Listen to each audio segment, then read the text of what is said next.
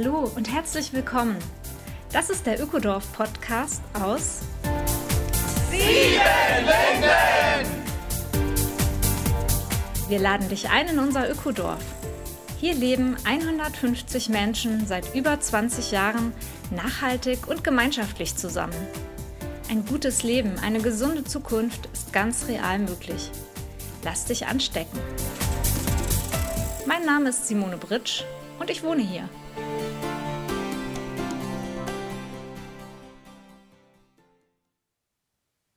Hallo, herzlich willkommen zur zehnten Folge des Ökodorf Podcast aus Siebenlinden.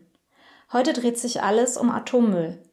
Das heißt, es geht um die nächsten eine Million Jahre und um die Sicherheit vieler, vieler zukünftiger Generationen.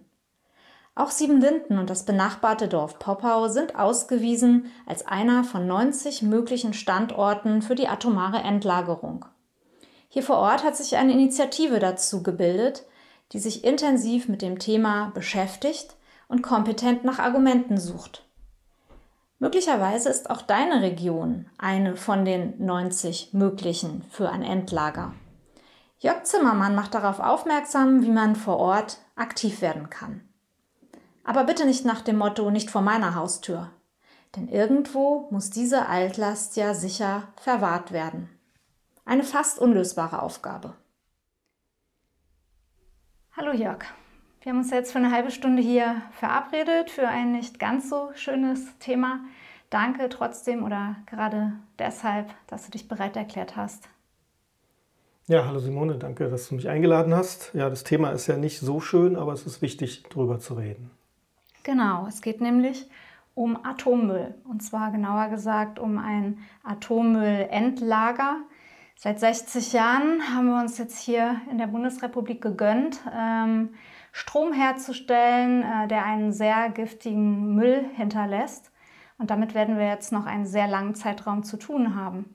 Jetzt wird ein Endlager gesucht und Siebenlinden ist ja einer von bundesweit 90 Standorten, äh, wo dieser Müll eventuell in der Erde versenkt werden könnte. Ja, einer von derzeit potenziell 90 Standorten. Die Suche hat gerade erst begonnen und wird noch eingedampft, aber gerade sind 54 Prozent der gesamten bundesrepublikanischen Fläche als potenzieller Endlagerstandort ausgewiesen. Und äh, hier in Siebenlinden-Poppau haben wir halt einen Salzstock. Salz gehört zu einem der drei als geeignet geltenden Materialien wo man Sachen unterirdisch einlagern könnte. Und deshalb ist Poppau Siebenlinden erstmal auch ausgewiesen als ein potenzieller Teilstandort. Ja, und wie ist dir damit zumute? Ich meine, irgendwo muss der Müll ja auch hin, oder? Ja, genau. Also es hilft ja nichts. Es hat jetzt, hast du ja gesagt, seit 60 Jahren nutzen wir die atomare Energie für unser Wohlbefinden und das ist jetzt eine Generation, die quasi einen Riesenberg Müll fabriziert hat den jetzt die nächsten 30.000 Generationen irgendwie, die irgendwie damit leben müssen. Und genau, der ist halt so hochgiftig, der muss irgendwo hin, den kann man nicht oberirdisch irgendwo einfach einlagern, der muss wirklich sicher vor der Biosphäre, vor allem Leben abgeschlossen gelagert werden.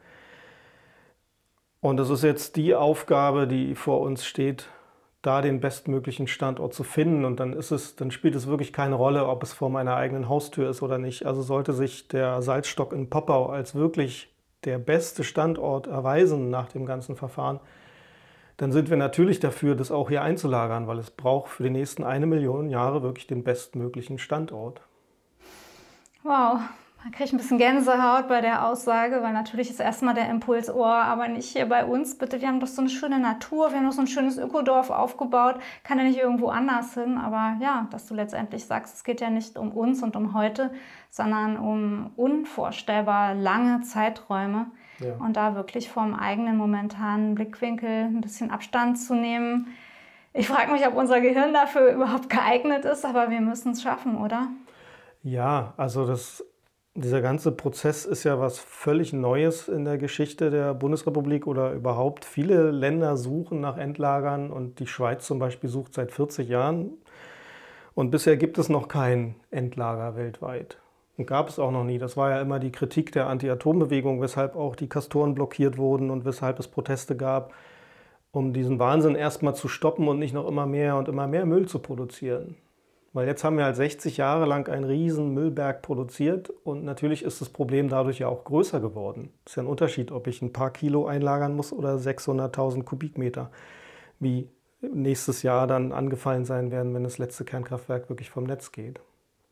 Ja, derzeit steht der Müll ja leicht beunruhigend an 16 Standorten, teilweise einfach in Behältern, in Kartoffelscheunenartigen Hallen, die mit der Außenluft Kontakt haben. Das war ja schon ähm, auch in der Gorlebener Halle immer eine Beunruhigung. Das sind übrigens ja, 70 Kilometer von uns äh, mhm. entfernt, etwa dieser Endlagerstandort Gorleben, der ja interessanterweise gar nicht mehr zu den 90 möglichen Standorten gehört. Ja, zum Glück. Also da beglückwünschen wir Gorleben natürlich auch und sind froh darüber. Wir haben ja auch selber uns an den Protesten beteiligt, viele von uns über die Jahrzehnte, weil Gorleben ganz einfach wirklich eine politische Entscheidung war. Da gab es keine wissenschaftliche Grundlage dafür, sondern das war eine dünn besiedelte Gegend an drei Seiten von damals DDR umgeben. Da hat man gesagt, ja, da kann der Müll doch hin. Ja. Mittlerweile sind wir ja so weit, dass wir auch offiziell anerkennen, dass es ein Riesenproblem ist und dass es dafür eine gute Lösung braucht. Vor, vor ein paar Jahrzehnten hat man den Atommüll einfach ins Meer gekippt. Also da sind wir ja zum Glück schon weiter. Aber trotzdem ist es eine schier unlösbare Aufgabe, wenn man überlegt, für eine Million Jahre im Voraus zu schauen, wie man das sicher lagern kann. Vor allem, wie kann ich Menschen oder anderen Wesen, die in 50.000 Jahren hier leben werden, mitteilen, dass das wirklich gefährlich ist, was da lagert. Also sprechen die die gleiche Sprache, verstehen die unsere Piktogramme, das sind auch ungelöste Aufgaben, die da noch mit dranhängen, mal ganz abgesehen davon, das wirklich sicher lagern zu können. Derzeit, du hast ja die Zwischenlager angesprochen, lagert dieser ganze Müll in, in Zwischenlagern oberirdisch in diesen sogenannten Castor-Behältern. Die haben eine Sicherheitsgarantie, eine Laufzeit von 40 Jahren. Und was dann? Und deswegen besteht jetzt auch gerade so ein Druck. Der Gesetzgeber hat per Gesetz festgeschrieben, dass bis 2031 der Standort gefunden werden soll, also in nicht mal mehr zehn Jahren, weil nämlich die Genehmigungen der Zwischenlager auch ablaufen und die Kastoren dann nicht mehr als sicher gelten können. Ja, wir haben äh, Gorleben jetzt nochmal in den Blick genommen und das ist uns hier im Ökodorf auf jeden Fall alles noch sehr nah, dass wir da seit Jahrzehnten auch mit protestiert haben. Und ich denke immer nach 1986, Stichwort Tschernobyl, hätte doch wirklich jeder denkende und fühlende Mensch und Politiker und Wissenschaftler und ähm, Energiewirt auf dieser Erde verstehen müssen, dass man das nicht machen darf, oder? Ja, selbstverständlich. Also der gesunde Menschenverstand gebietet das eigentlich. Und wie immer stecken natürlich hinter allem wirtschaftliche und politische Motivationen dahinter. Und an der sogenannten friedlichen Nutzung der Kernenergie hängt ja auch immer die militärische Nutzung dran. Und jedes Land, was Kernkraftwerke betreibt, möchte halt die Technologie auch weiterentwickeln und haben, die auch der militärischen Nutzung dient. Das hing da immer mit dran. Das war auch immer ein großer Kritikpunkt der Anti-Atom-Bewegung an der sogenannten friedlichen Nutzung der Kernenergie. Ich meine, immerhin haben wir jetzt für Deutschland den Ausstieg beschlossen. Das letzte Kraftwerk geht wann vom Netz? Nächstes Jahr, 2022. 2022 sind wir dann zumindest aus der Nummer raus, dass wir noch mehr Müll produzieren. Da sind Nachbarländer und überhaupt weltweit gesehen andere Staaten noch an ganz anderen Stellen mit den entsprechenden Konsequenzen, die das noch haben wird. Okay, aber für unsere kleine Bundesrepublik gesprochen sind wir dann erstmal mit zehn Jahren veranschlagt, um diese Suche voranzutreiben. Um sie abzuschließen. Um die abzuschließen. Ja. Mhm. Also das ist sehr sportlich. Wie gesagt, die Schweiz sucht seit 40 Jahren, andere Länder auch seit Jahrzehnten. Niemand hat bisher einen wirklich guten Ort. Und in zehn Jahren, das ist einfach nicht wirklich machbar. Wir sind ja jetzt schon hinterher. Also der ganze Zeitplan hinkt jetzt schon zwei Jahre hinterher. Und dann kam noch Corona dazu. Also die Beteiligung der Öffentlichkeit zu organisieren in Corona-Zeiten ist ja nochmal erschwert. Also das ist einfach, es braucht mehr Zeit, aber bisher wird der Fahrplan eingehalten. Das ist halt auch eine der Kritiken, die wir an dem ganzen Prozess haben. Wir brauchen einfach mehr Zeit, um uns beteiligen zu können. Weil wenn die Bevölkerung nicht wirklich mitgenommen wird, die Öffentlichkeit in dem Prozess, wenn sie nicht wirklich das Gefühl hat, sie wurde beteiligt an der Suche, dann wird es auch keine Akzeptanz in der Region geben, die dann ausgewählt wird. Und dann wird es wieder Widerstand und Protest geben und der Standort wird dort nicht durchgesetzt werden können. Dafür braucht es wirklich die Zeit und Ruhe. Was sind jetzt drei, vier, fünf oder zehn Jahre mehr in dem ganzen Prozess, wenn es im Endeffekt um eine Million Jahre Sicherheit geht? Also das verstehen wir nicht, warum da nicht der Gesetzgeber auch nachgebessert hat bisher. Das ist eine unserer Forderungen zum Beispiel. Ja, wir haben ja in Siebenlinden seit einer Woche die Ausstellung, die offizielle Ausstellung hier, die eben die Bevölkerung auf dieses Verfahren hinweisen soll, das jetzt eingeleitet wurde, unter Öffentlichkeitsbeteiligung einen Endlagerstandort zu suchen. Vielleicht erklärst du noch mal ein bisschen was zu der offiziellen Ausstellung und ja, berichte doch auch von der Eröffnung, die wir hatten. Wir hatten auch viel Prominenz hier vor Ort. Ja, es gibt ein neues Bundesamt das extra für die Standortsuche gegründet wurde, das BASE, Bundesamt für die Sicherheit der nuklearen Endlagerung oder so ähnlich. Ich habe es auch nicht so ganz auf dem Schirm. Und die, eine ihrer zentralen Aufgaben ist die Öffentlichkeitsbeteiligung in dem Prozess. Und dann haben die auch diese Ausstellung zur Verfügung gestellt. Jeder kann die ordern in seinem Heimatort, in ihrem Heimatort kann die ausstellen. Die wird einem geliefert, die wird aufgebaut um die Öffentlichkeit zu beteiligen. Man muss halt aber selbst aktiv werden, so wie wir. Wir haben von dieser Ausstellung gehört und haben gedacht, Mensch, wir brauchen hier in der Altmark auch mehr Öffentlichkeit. Bisher hat kaum jemand von diesem Prozess mitbekommen. Da ist doch so eine Ausstellung ein guter Aufhänger, deswegen haben wir die hergeholt. Die ist natürlich sehr allgemein und von offizieller Seite beleuchtet die einfach die Art und Weise des Verfahrens und wie vorgegangen wird, was die einzelnen Schritte sind, so ganz technisch und nüchtern, aber natürlich geht diese Ausstellung nicht auf die Knackpunkte wirklich ein oder auf die Probleme, die dabei auftreten werden und können und schon aufgetreten sind. Ja, die Ausstellung wurde hier eröffnet tatsächlich von einigen offiziellen Sprecherinnen auch. Es gab eine Fragerunde, wo Bürgerinnen hier aus der Region sich auch beteiligt haben und auch die Gruppe aus Siebenlitten, zu der du ja auch gehörst, die einfach so eine kleine Arbeitsgruppe gebildet haben zu dem Thema Endlager Standortsuche. Was ist dir da davon noch hängen geblieben?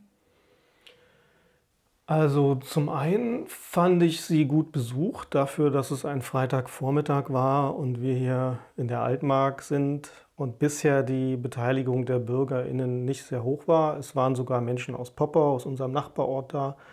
Es war ein Mensch, der sich mit der Geologie Sachsen-Anhalts auskennt, aus Magdeburg da.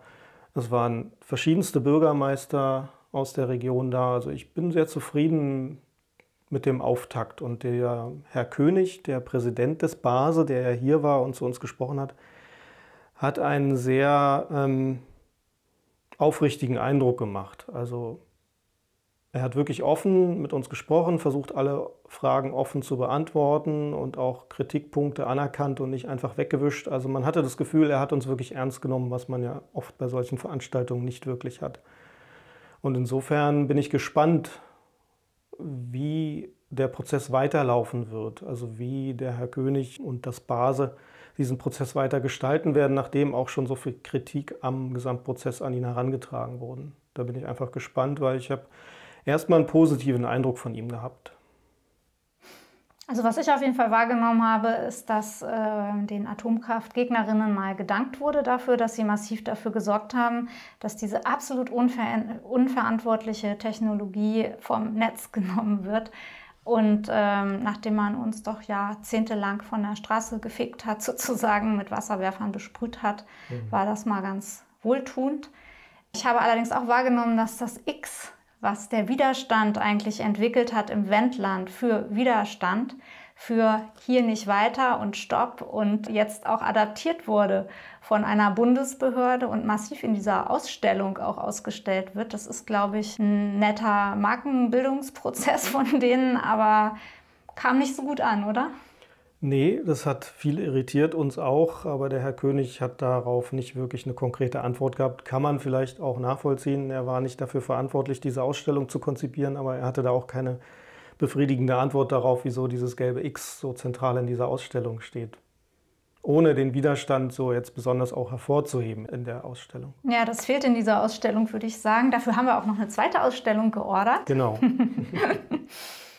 Ja, zum Glück gibt es äh, Menschen, die ja seit Jahrzehnten ja in der Anti-Atom-Bewegung aktiv sind. Dazu gehört auch der Verein Ausgestrahlt in Hamburg, der eine eigene Ausstellung zum Standortsuchverfahren konzipiert hat. Die konnten wir auch ordern und haben die einfach parallel in ein Nachbarzelt gestellt, weil die beschäftigt sich halt wirklich mehr mit den Kritik- und Knackpunkten des ganzen Suchverfahrens. Und so finden wir, ist die Öffentlichkeit, die wir ja hier einladen, die Ausstellungen anzusehen, auch wirklich besser in der Lage, sich ein eigenes Bild von dem Ganzen zu machen.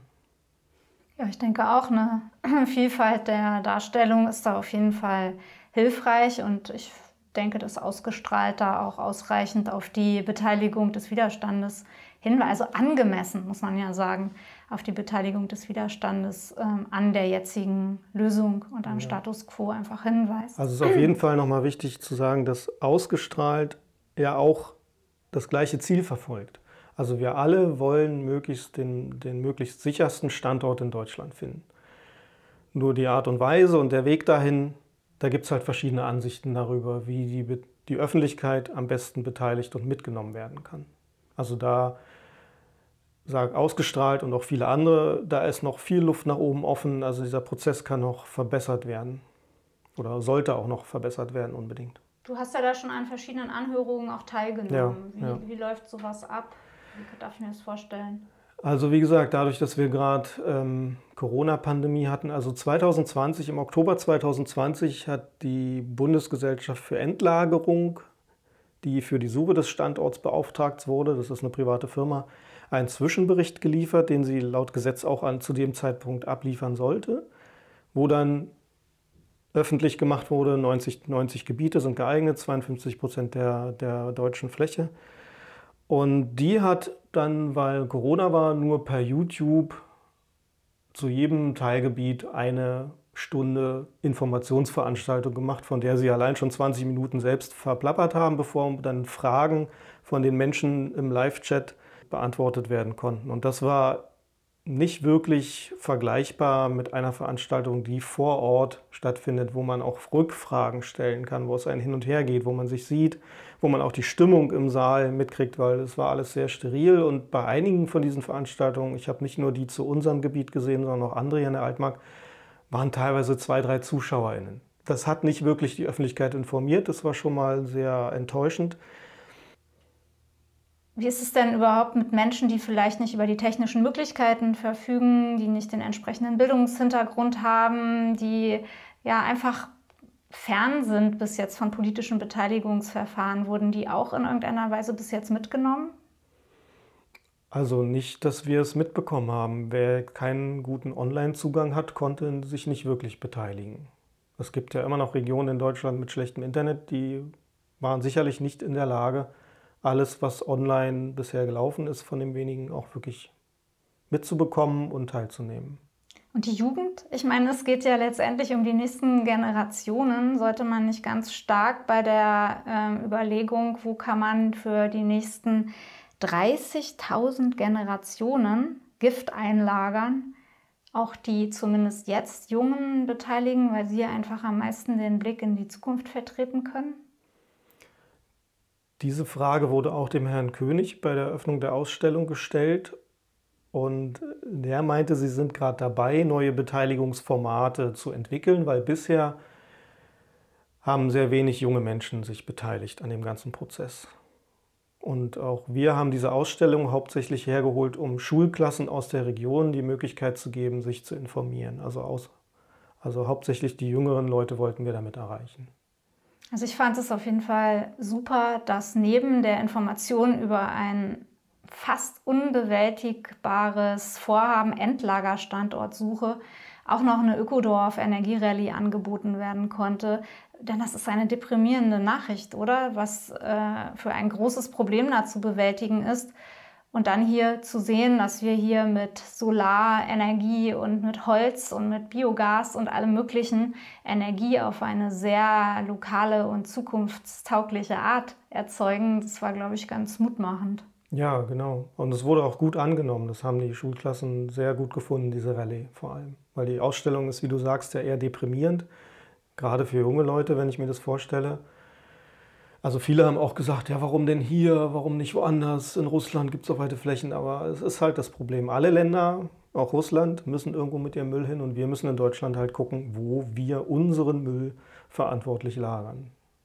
Und da müssen wir leider auch in den sauren Apfel beißen. Und natürlich sind die Jüngeren davon viel mehr betroffen als wir älteren Semester. Ja, du hast ja vorhin ähm, gesagt, ja, wenn der Müll eben hier am besten aufgehoben ist, dann muss er halt bei uns in Poppau in der Altmark hier lagern. Es wurden aber schon auch äh, deutliche Zweifel daran geäußert, weil wir ja viele Gasbohrungen in unserem Gestein haben. Ja, ja. Und auch das Geologische Landesamt Sachsen-Anhalt hat auch eine Stellungnahme zu dem Bericht, zu dem Zwischenbericht abgegeben, in der sie auch nochmal darauf hingewiesen hat, dass äh, viele Bohrungen existieren, die aber bisher gar nicht berücksichtigt wurden. Also da muss noch sehr viel nachgebessert werden, gerade auch was die westliche Altmark angeht, aufgrund der vielen Erdgasbohrungen, die hier stattgefunden haben. Nun ist ja Siebenlinden nur einer von 90 Standorten. Das heißt, äh, auch Menschen, die jetzt zuhören, äh, werden vielleicht darauf aufmerksam, oh, auch meine Region ist in dieser Liste von möglichen Endlagerstandorten. Wie läuft denn jetzt dazu ganz genau das Verfahren ab? Das ist ganz genau gesetzlich geregelt. 2012 wurde das Gesetz bereits verabschiedet. Und in dem wurden halt drei Phasen des Prozesses festgelegt. In der ersten Phase befinden wir uns bereits schon am Ende. Die begann halt mit der Vorlage des Zwischenberichtes, wozu es diese drei Fachkonferenzen gab, an der die Öffentlichkeit sich beteiligen konnte, die aber leider auch online stattfanden und jetzt auch schon vorbei sind. Und die nächste Phase ist jetzt eigentlich, dass die Bundesgesellschaft für Endlagerung BGE jetzt daran arbeitet, alle Daten weiter zu verfeinern, um im Endeffekt dann nur noch 20 Standorte oder so 10 Prozent der Fläche der Bundesrepublik als geeignet auszuweisen, aufgrund weiterer Daten, die eingearbeitet wurden in das ganze Suchverfahren. Und dann wird es sogenannte Regionalkonferenzen geben, an die sich dann die Menschen aus den entsprechenden betroffenen Regionen beteiligen können wieder. Danach wird dann der Bundestag entscheiden, welche zwei von diesen vielleicht noch 20 Standorten dann weiter untersucht werden, tiefengeologisch. Also diese 10 Prozent vorher in der zweiten Phase werden oberirdisch dann stärker untersucht. Dann wird wieder die BGE alles einarbeiten und dann kommt die dritte entscheidende Phase, wo zwei Standorte ausgewählt wurden, die dann unterirdisch untersucht werden, von denen dann einer im Endeffekt übrig bleibt als der potenzielle Standort. Und das Ganze soll bis 2031 fertig sein. Und die Öffentlichkeit kann sich immer wieder einbringen. Allerdings kann sie nur gehört werden und Fragen stellen. Sie kann nicht wirklich mitgestalten. Das ist auch ein Kritikpunkt an dem ganzen Prozess. Und so wie es bisher gelaufen ist, war die Beteiligung, also überhaupt Fragen zu stellen oder Sachen, die überhaupt Zusammenhänge verstehen zu können, war halt nicht optimal. Die Zeit war zu knapp. Man konnte kaum Fragen stellen in diesen Runden, dann war es schon wieder vorbei. Und die BGE und das BASE sind nicht dazu verpflichtet, gesetzlich die Einwände der BürgerInnen auch zu beachten. Die Bürger können ihre Einwände vorbringen. Aber ob es dann Einfluss findet ob es Einfluss hat auf ja. den Prozess, ist völlig unklar. Oh, ja, das wirkt jetzt so demotivierend. Kannst du nicht noch bitte irgendwas sagen? Was kann denn jede und jeder tun? Also entweder, wenn ich nun feststelle, ja, ähm, bei mir soll auch vor der Haustür ähm, geforscht werden, ob äh, das als Standort geeignet ist, oder wenn ich mir einfach generell für die ganze Fläche der Bundesrepublik, für sämtliche zukünftige Menschen Gedanken mache, ähm, das ist ein großes Problem. Ich möchte mich an der Lösung beteiligen. Ja, wie gesagt, es gibt den offiziellen Prozess, den man auch in der Suchmaschine im Internet leicht findet, wo immer wieder Angebote dann auch veröffentlicht werden, wie die Bürgerinnen sich einbringen können. Aber es gibt ja zum Glück auch ausgestrahlt, die ich vorhin schon erwähnt habe, die zum Beispiel Informationen bündeln und auch Gruppen bundesweit miteinander vernetzen. Also die Vernetzungsarbeit der einzelnen Regionen läuft am besten über ausgestrahlt. Es gibt schon in vielen Regionen kleinere Gruppen, die zu diesem Thema arbeiten, in vielen Regionen allerdings auch noch nicht. Also wenn ich bei mir zu Hause niemanden finde, dann muss ich mir überlegen, initiiere ich das vielleicht selber, weil sonst passiert ja nichts. Aber ansonsten kann man auch immer erstmal bei ausgestrahlt fragen, welche Kontakte gibt es denn bereits in meiner Region? Das den ausgestrahlt Kontakt, den blenden wir dann auch ein in die Show Notes, damit ja. alle dort mal schauen können. Und ihr habt ja auch eine kleine Regionalgruppe, wenn jetzt Menschen aus der Altmark zuhören und sich hier noch einbringen möchten, dann kann man sich schon an dich und euch wenden genau. vor Ort, oder? Genau, es gibt auch eine kleine Internetseite auf der Siebenlinden-Webseite. Unsere Gruppe heißt Atomerbe Wohin, weil darum geht es ja. Es geht nicht darum, nein, nein, danke oder hier nicht, sondern es geht wohin damit. Darum geht es. Und deswegen heißen wir Atomerbe Wohin, weil das Erbe der Atomwirtschaft muss ja irgendwo hin. Allerdings, wo du gerade Atomerbewirtschaft nochmal betonst, ähm, was ist eigentlich mit denen, die da jahrzehntelang echt gut Geld gemacht haben? Ja, die haben sich im Prinzip freigekauft mit, ich glaube, 28 Milliarden Euro. Alle weiteren Kosten tragen jetzt die SteuerzahlerInnen. Auf der einen Seite kann man verstehen, dass es so läuft, auf der anderen Seite sollte die Summe viel höher sein. Also verstehen kann man es deshalb, weil dadurch ausgeschlossen werden sollte, dass wirtschaftliche Interessen bei der Endlagersuche eine Rolle spielen. Deswegen wollte man die Wirtschaft außen vor haben, aber die sind natürlich sehr, sehr glimpflich davongekommen. Also du schätzt die Summe im Verhältnis zu dem, was verdient wurde als ja, 28 Milliarden für ein tiefengeologisches Bergwerk, das so hoch Sicherheitsansprüche haben muss, dass es für eine Million Jahre niemanden gefährdet. Also das kostet garantiert mehr als 28 Milliarden Euro. Ja, Wahnsinn. Ich finde es auch gut, dass sie nicht mitreden dürfen. Aber wie du sagst, die Kostenausstattung hätte ein bisschen größer sein dürfen, zumal ich vermute, dass sie jetzt sehr gewinnträchtig auch in anderen Branchen unterwegs sind, diejenigen, die da eben ja. einfach abgesandt haben. Ja, auf jeden Fall. Ja, es gibt ja, glaube ich, ähm, da umweltrechtlich auch kein Vorgehen gegen diejenigen, die uns so etwas äh, verantwortlich hinterlassen. Das ist, äh, glaube ich, eine große Lücke auch im Kapitalismus, dass so ein Wirtschaftszweig betrieben werden darf. Und letztendlich sehen wir jetzt, was es bedeutet für die Allgemeinheit, diese Last zu tragen und verantwortlich zu tragen. Und das ist auf jeden Fall gut zu hören, dass du auch den Eindruck hast, dass das Verantwortungsbewusstsein hoch ist in der Politik, dass die Wirtschaft da zumindest jetzt nicht mehr mitspricht. Aber ja, man kriegt schon ein bisschen Nackenverspannung davon, muss ich sagen. Ja, weil es irgendwie noch nicht, also niemand hat, glaube ich, ein Bild davon, wie das aussehen kann für eine Million Jahre atomaren Müll sicher entzulagern. Das, äh, da hat niemand ein Bild von. Das ist eine interessante Herausforderung, aber ob es, also mein, mein, mein Bild ist, dass garantiert, es gibt keinen perfekten Standort, den wird es nicht geben weltweit. Es wird überall Vor- und Nachteile haben und wir müssen einfach wirklich das geringste Übel auswählen am Ende. Was auch nicht so toll ist, aber es gibt keine Alternative dazu. Wir können es nicht auf den Mond schießen. Was ist, wenn so eine Rakete dann mal abstürzt? Dann und so weiter. Und es bräuchte tausende von Raketen, um das alles überhaupt loszuwerden. Also ist, es gibt keine andere Lösung, aber auf jeden Fall ist auch eine Kritik am Verfahren, dass sich vorzeitig schon per Gesetz auf unterirdische Lagerung festgelegt wurde. Also es werden keine weiteren Alternativen gesucht zu der unterirdischen Lagerung. Und vielleicht gibt es die ja. Die werden aber jetzt in dem Gesetz von vornherein ausgeschlossen, was auch schade ist. Aber naja, das ist jetzt quasi die Vorgabe, mit der wir arbeiten müssen. Ja, also wir beneiden diejenigen nicht, die da an erster Stelle jetzt stehen, aber auch diejenigen, die vor Ort schauen müssen, dass sie sich damit auseinandersetzen, mit dieser wirklich, mit diesem schweren Erbe. Also Erbe ist ja auch erstmal ein sehr äh, positiv geprägter Begriff. Ich finde es eigentlich ehrlich gesagt eine Katastrophe. Und eher Schulden. Ja, ja, allerdings. Es ist eigentlich ein bisschen wortmalerisch schön geredet. Gut, ja, wir kriegen jetzt irgendwie kein positives Ende so richtig hin außer dass wir froh sind, eben durch diese Ausstellung in Siebenlinden ein bisschen hier regional haben beitragen können zu Aufklärung und vielleicht auch einfach durchs Ökodorf zur Ermutigung. Ja, ich meine, sowohl das benachbarte Wendland als auch das Ökodorf steht wirklich seit Jahrzehnten dafür, dass es anders geht und so muss es jetzt auch weitergehen mit den erneuerbaren Energien, mit kleinen lokalen Lösungen, weg von Größen, wahnsinnigen Technologiefantasien. Ja, da können wir hinschauen, oder? Ja, und ähm, wie gesagt, je mehr Menschen sich wirklich beteiligen am Prozess, umso besser wird das Ergebnis, das glaube ich.